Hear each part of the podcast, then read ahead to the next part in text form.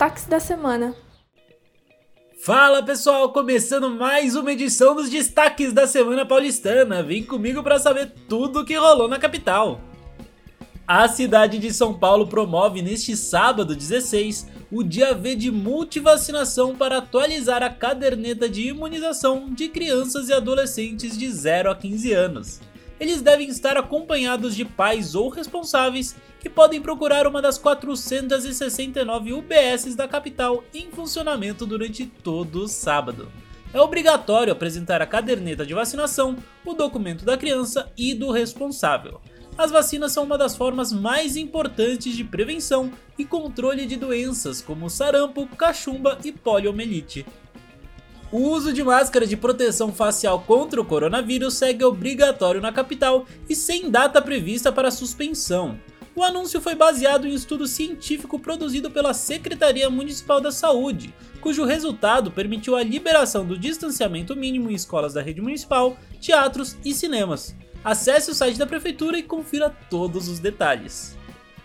A prefeitura lança o programa de olho na carteirinha para assegurar o cumprimento do calendário oficial e a cobertura vacinal de crianças e adolescentes paulistanos. A Secretaria da Saúde vai disponibilizar uma plataforma online para digitalização de dados com informações sobre as doses em atraso. Essas informações serão enviadas para as unidades de saúde que farão a busca ativa.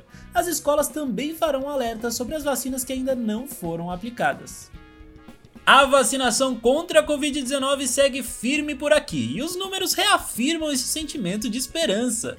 A título de comparação, São Paulo segue na frente de outras importantes cidades do mundo, como Nova York, Londres e Berlim, quando o assunto é vacina no braço da população.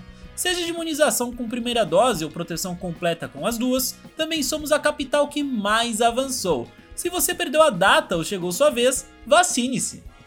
O mês das crianças em São Paulo tem muita diversão. A viradinha da primavera da infância e da juventude é um evento realizado em espaços públicos e repleto de atrações. A criançada vai se divertir muito através de contação de histórias, espetáculos musicais e circenses, brincadeiras e muito mais. Você pode conferir todos os detalhes no podcast Aproveite São Paulo na sua plataforma de áudio favorita. Então assim que terminar de ouvir aqui, vai ouvir o Aproveite da semana. A campanha Outubro Rosa reforça a necessidade da prevenção e diagnóstico precoce do câncer de mama. A prefeitura preparou uma série de ações de educação e prevenção, como palestras, busca ativa para exames e orientações sobre o tema. Procurar a UBS mais próxima aos primeiros sintomas pode salvar vidas. O diagnóstico precoce possibilita que o tratamento seja iniciado mais cedo, aumentando as chances de cura.